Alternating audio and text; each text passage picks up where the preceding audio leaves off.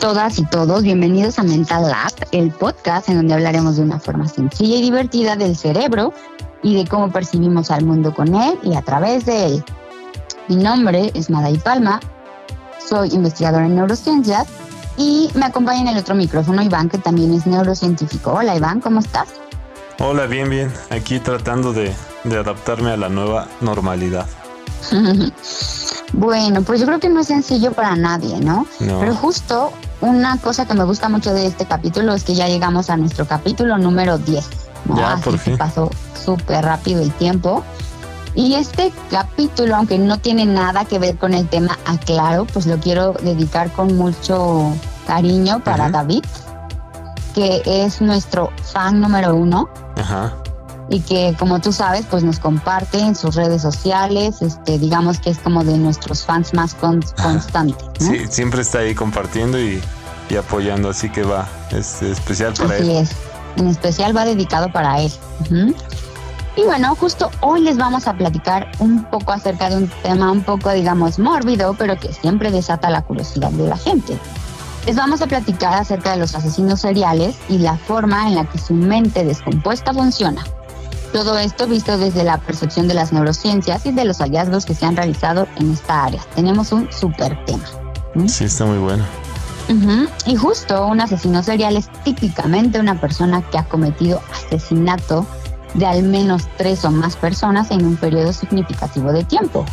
Okay. Por lo regular, a estos asesinos, o eh, digamos que, pues, más bien este tipo de asesinatos le brinda cierta satisfacción o gratificación a la persona y normalmente esta gratificación puede ser incluso de carácter sexual, aunque no siempre es así. Otro rasgo muy característico de los asesinos seriales es el periodo de descanso entre un asesinato y el otro, conocido vulgarmente como periodo de enfriamiento. Y bueno, las víctimas de estas joyitas de la sociedad pues suelen tener rasgos en común. Por ejemplo, un perfil demográfico, eh, ya sea su apariencia, su género, su raza, etcétera, etcétera. Y claro ejemplo de esto pues es Jack el Destripador, ¿no? Quien tenía una fascinación por las prostitutas. Y bueno, como datos extras, que no necesariamente están presentes en el 100% de los casos, muchos de estos asesinos seriales obtienen trofeos, por decirlo así, entre comillas, de sus víctimas sin afán de ser, pues digamos que sin afán de ser más explícitos, digamos que mm, a veces se llevan una parte de sus víctimas a sus casas. Como cuando los gatos matan a un ratón y te lo llevan hasta la puerta. Ándale.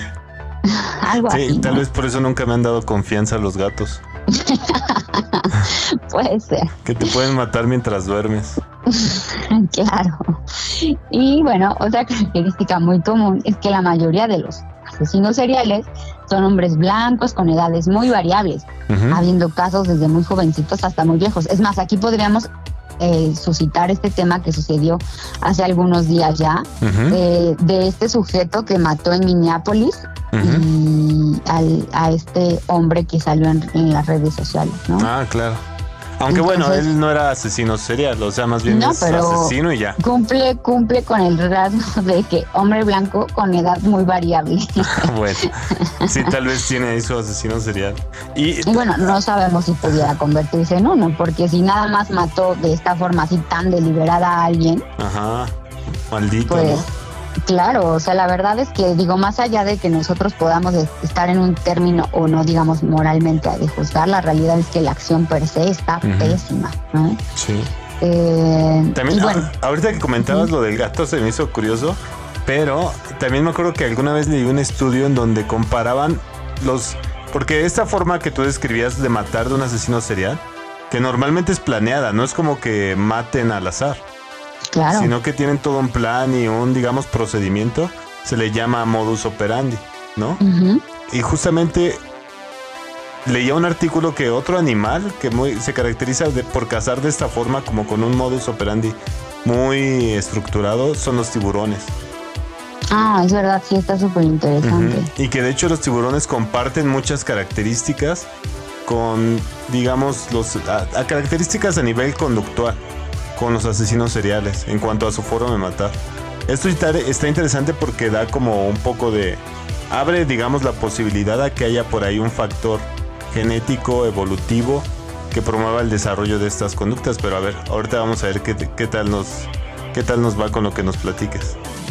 Bueno, y justo digamos como una posible explicación a estos fenómenos de la sociedad, pues se han escrito muchas teorías al respecto, ¿no? Ya saben, desde lo más común que es una madre dominante en la infancia, un padre ausente, ya sea abuso sexual, pues igual durante la primera etapa de la, de la infancia, heridas o golpes severos en la cabeza durante la infancia, puede ser incluso humillación por parte de los pares, etcétera, etcétera. Y digamos que si el papá, pues también de las chicas superpoderosas, ¿no? ¿Se acuerdan del profesor Utonio?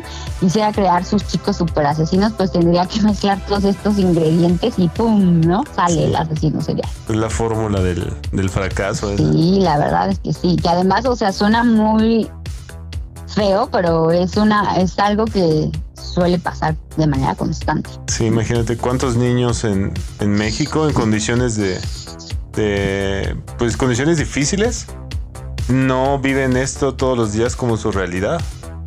Así es. ¿No? Tristemente así es. y, y, yo creo que tiene mucho que ver también con características sociales que ahorita no, pues no son propias del podcast, pero que en muchas ocasiones, ¿no? Estas, estas pues madres que a veces son forzadas incluso a tener un hijo cuando en realidad ellas en otro momento hubieran preferido abortar pues no necesariamente son las mujeres más cariñosas porque obviamente el hijo pues no es deseado más otras características que obviamente estamos hablando de educación y pues obviamente psicológicas y emocionales, pero que nos muestra realmente que el vivir con alguien que probablemente no está disponible para dar amor y una buena crianza, pues lo más probable es que termine convirtiendo a una persona en todo un problema para la sociedad, ¿no? A veces pasa que, que muchas veces cuando se habla de este tema, como que el mexicano promedio saca la defensa como, ah, pero es que en México no hemos tenido tantos asesinos seriales, ¿no? A diferencia de, por ejemplo, en Estados Unidos.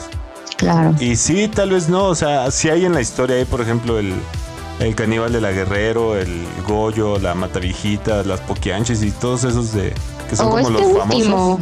Y ah, acaba el el de, de, Catepec. El monstruo de Catepec, ¿no? Exacto. Pero a pesar de que no son tantos, a diferencia de Estados Unidos, que hay así creo que uno cada mes, lo que sí hay aquí en México son muchos casos de asesinos de otro tipo, por ejemplo, sicarios o feminicidios o desapariciones o, o, demás. O sea, al fin y al cabo, pues la, la, la sociedad como enferma, pues va creando ahí a sus monstruitos. Así es, y yo creo que somos parte de una sociedad y a veces se nos olvida eso, ¿no?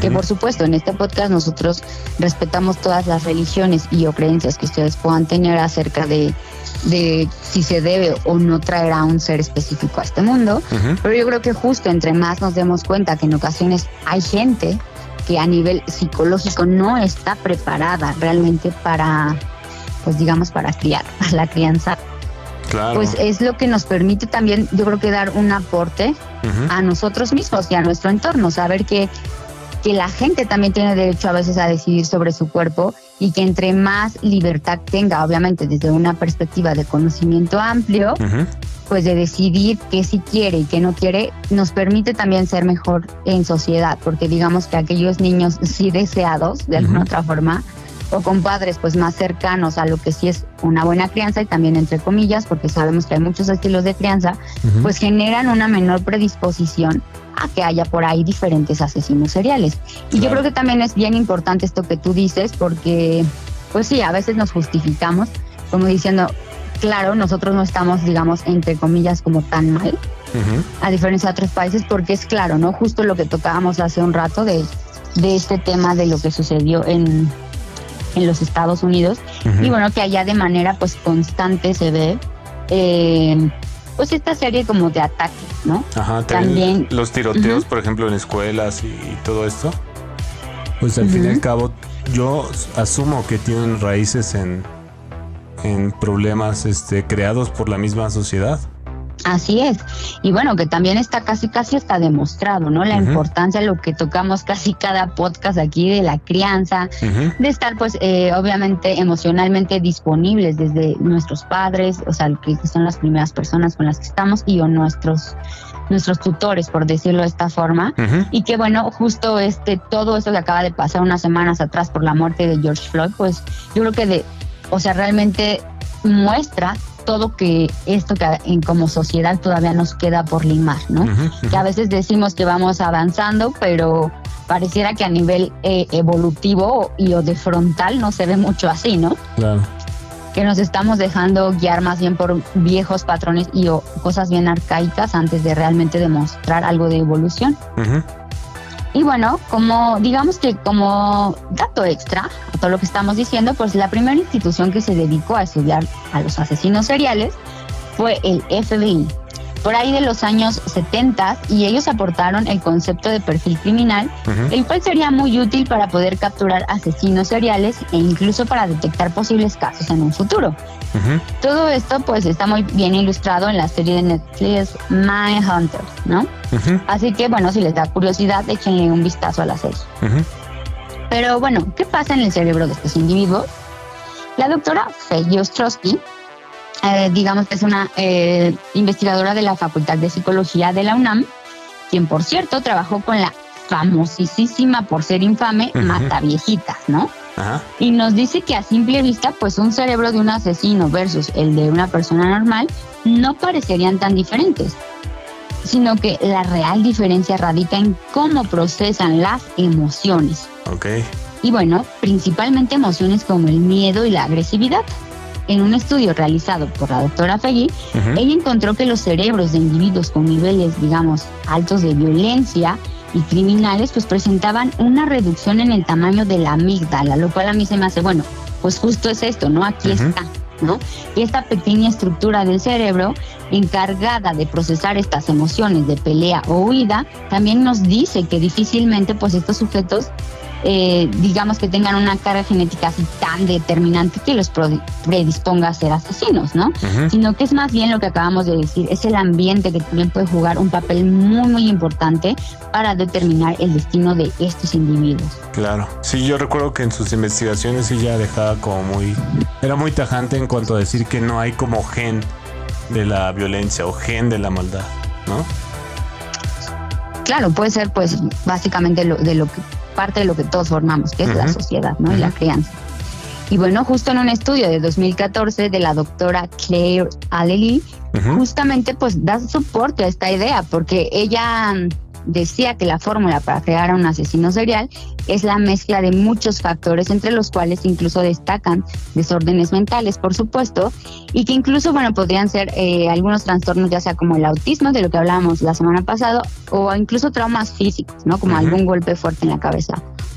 Y bueno, otro estudio del doctor James Fallon de la Universidad de California nos dejó entrever que los sujetos psicópatas presentaban una menor actividad en áreas del cerebro, en los lóbulos temporales y frontales. De hecho, estos datos coincidían con datos previos del doctor Rain, un investigador que aplicó técnicas de imagenología del cerebro de más de 40 asesinos convictos, en donde también encontraba una menor actividad metabólica de los lóbulos frontales y parietales, ¿no? Y como pues ya hemos descrito, estos lóbulos están bien conocidos por su papel ya sea en la empatía, la percepción de las emociones del otro, eh, la moralidad y el autocontrol, ¿no? Ok. Y bueno, curiosamente en su estudio el doctor Fallon relata que mientras veía eh, pues imágenes de los cerebros de sujetos que habían, digamos, sido expuestos a las pruebas, pues a él le llamó la atención uno en particular, ¿no? Y este cerebro en particular, pues mostraba la menor actividad en estas áreas que les acabo de platicar. Y al ponerse a investigar a quién pertenecía ese cerebro, se dio cuenta que era una imagen de su propio cerebro que él había tomado antes de comenzar los experimentos. Órale. O sea, era medio psicópata.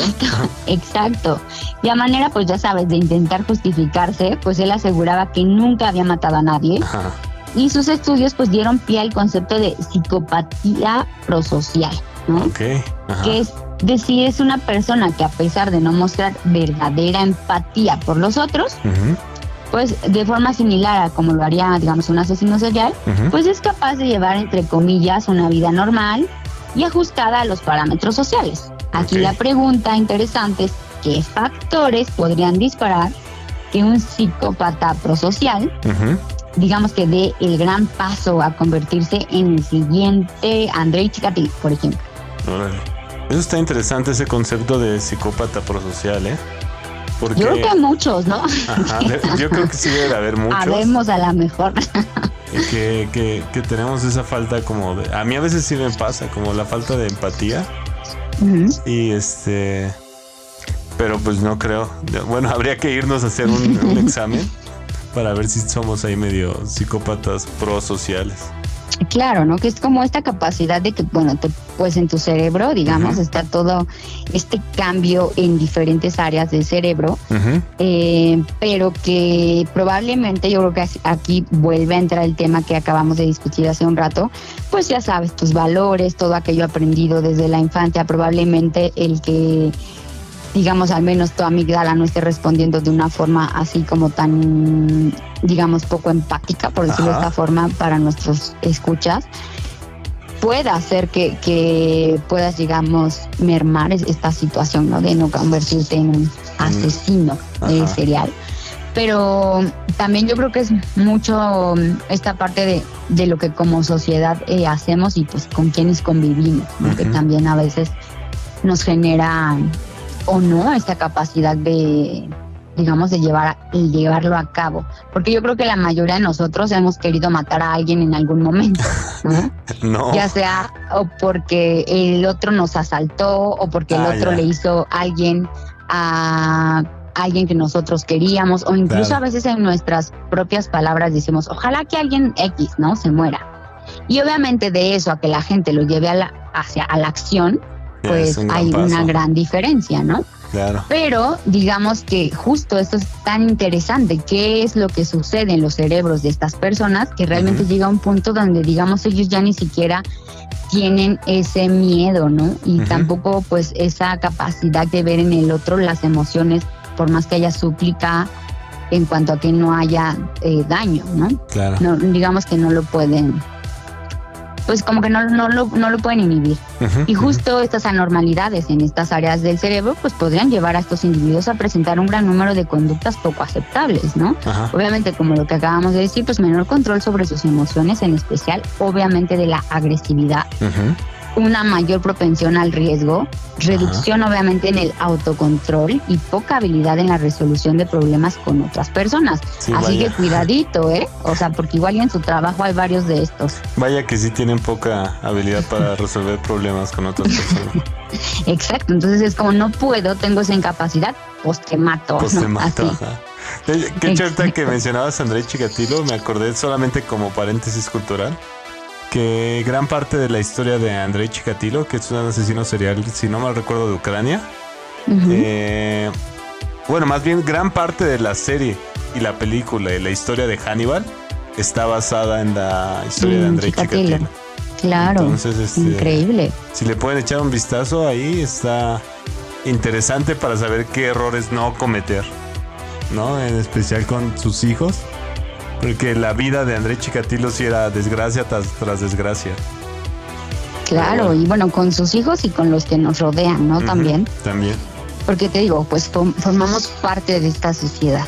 Y bueno, algo también bien interesante es que incluso otro estudio previo ya había demostrado que algunos CEOs de grandes pues empresas también presentaban estos rasgos de carencia de empatía, ¿eh? Y de facilidad para manipular a los otros. Seguro. Eh, digamos que la única diferencia era que no rebasaban la línea en asesinar al otro, lo que decía hace un rato. Pero bueno, justo la sana conducta del doctor Fallon, que les acabo de describir hace un rato, pues él la atribuye a factores sociales, ya que él dice que a diferencia de muchos de los asesinos seriales, él tuvo pues una buena infancia con padres amorosos y amigos, ¿no? Por decirlo así. Y digamos que su desarrollo fue sano, pero tal vez solo hubiera faltado que un amiguito suyo le robara su Play Doh para desatar al psicópata que todos llevamos dentro. imagínate. Y, el de pues, niño, ¿no? Puede pasar, exacto. Que le roban sus tazos y chin, en la noche ya no aparece el otro niño.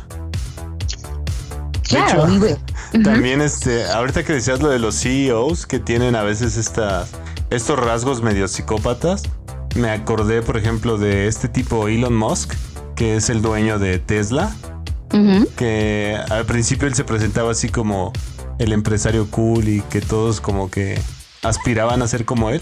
Hasta ahorita que empezó a pasar todo lo de la pandemia, él es de esos que está súper en contra de que la gente esté en cuarentena.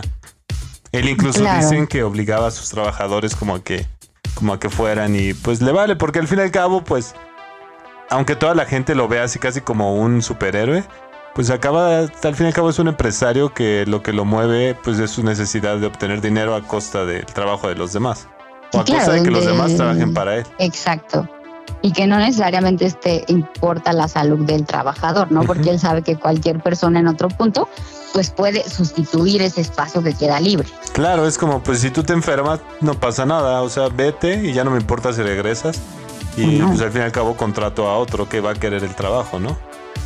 Claro, yo creo que es importante que nosotros conozcamos qué desata la violencia, ¿no? En las personas a estos niveles porque pues no es una simple curiosidad investigar a estos individuos, sino que saberlo pues nos permite detectar justo estos focos rojos en la sociedad, que es lo que tocamos ahora, y revertirlos en algún punto o incluso prevenirlos, ¿no? Claro. Porque justo esto podría servirnos para crear estrategias pues de prevención tempranas para evitar la aparición de nuevos asesinos seriales. Yo recuerdo mucho como estos, eh, digamos, pacientes, por ponerlo entre comillas, pero también podríamos decir pues personas, literal o niños, con los que en ocasiones pues nos, nos tocaba trabajar en la facultad y que tú los veías como en un ambiente bastante desagradable. Y yo me acuerdo que incluso alguno que tú y yo conocemos en general decíamos como, pues próximo asesino serial, ¿no? Ah, Porque básicamente todas las condiciones eran o son, digamos, tan negativas que realmente, por muy feo que se escuche, es literal como que está preparándose ahí el terreno o dándose toda la fertilidad, pues para que se desate algo eh, de esta manera, ¿no? Muchísima violencia, mucha agresión, muchos, eh, pues incluso golpes. Control. Y control, la forma, eh, pues básicamente de desamor que es muy constante. Entonces, pues como ya lo hemos dicho, nuestro cerebro genera todas estas experiencias negativas y por supuesto estas experiencias no es como que la, o sea, la gente crezca y se olvide de lo que le pasó, por supuesto que no, como individuos llevamos todo nuestro historial y nuestra, digamos que cargamos con nuestro costal a donde vamos. Claro. Y qué importante también saber más de esto, porque cuántos de nosotros también no hemos escuchado de pronto que el típico o asesino serial o violador o pues de la nada, ¿no? Compañeras que han sido agredidas y o compañeros por alguien y que tú dices, bueno, pero la persona se veía de lo más normal. claro, eso es muy común que digan, en especial de los asesinos seriales. Es muy común ese tipo de comentarios como, ay, pero él era tan buena persona, hasta tenía su familia, tenía asociaciones, como este tipo John Wayne Gacy, el payaso, el, que se vestía de payaso, que era así como ciudadano eh, promedio, no, ciudadano eh, destacado, y al fin y al cabo, pues ibas a su casa y olía puro cadáver. Claro, y que más allá del miedo o de lo que nosotros digamos tengamos que tener como precaución, yo creo que ahí sí muchas veces depende de qué también también estemos nosotros, porque entre digamos mayor autocuidado tengamos, mejor conocimiento de nosotros mismos, pues es menos probable, no quiere decir que con esto se vaya a erradicar, pero es menos probable que también nosotros caigamos en un tipo de conducta y o experiencia que pues nos permita tratar con este tipo de personas o al menos estar alertas, ¿no? Porque obviamente mientras nuestra sociedad no cambie, mientras nuestros, eh, pues digamos como tipos de enseñanza y o cosas morales y o religiosas no, no cambien, pues todo esto influye, ¿no? De manera negativa. Y nosotros podemos seguir investigando una y otra y otra vez, pero si a veces también como individuos no hacemos lo que nos toca, pues no ayudamos mucho a la sociedad. Exacto, sí, completamente de acuerdo. Así es. Y bueno amigos, eh, yo espero que hayan disfrutado este capítulo tanto como nosotros en esta investigación de qué sucede en un cerebro de una de un asesino serial. Y bueno, ya saben, díganos todos sus comentarios, todos sus memes, todo lo que nos quieran compartir. Y bueno, síganos escuchando. Ya saben, síganos por YouTube, por Facebook y por Spotify. Ajá, y también... con gusto vamos a seguirles ahí investigando. También recuerden este, echarle una, un vistazo a nuestra página de Patreon, para que nos apoyen y que podamos seguir haciendo esto semana con semana. Y pues nada, muy felices de que ya estemos en el capítulo 10 y pensar que todo esto empezó este como podcast de, cuarentena, ¿no? Y ya estamos en el 10, o sea, es una buena forma de ir midiendo las semanas que llevamos encerrados. Así es. Y pues también nos ayuda mucho a, pasar el tiempo y pasarlo al menos como con un poquito más de, ligereza. Y pues nada, ojalá que nos sigan escuchando.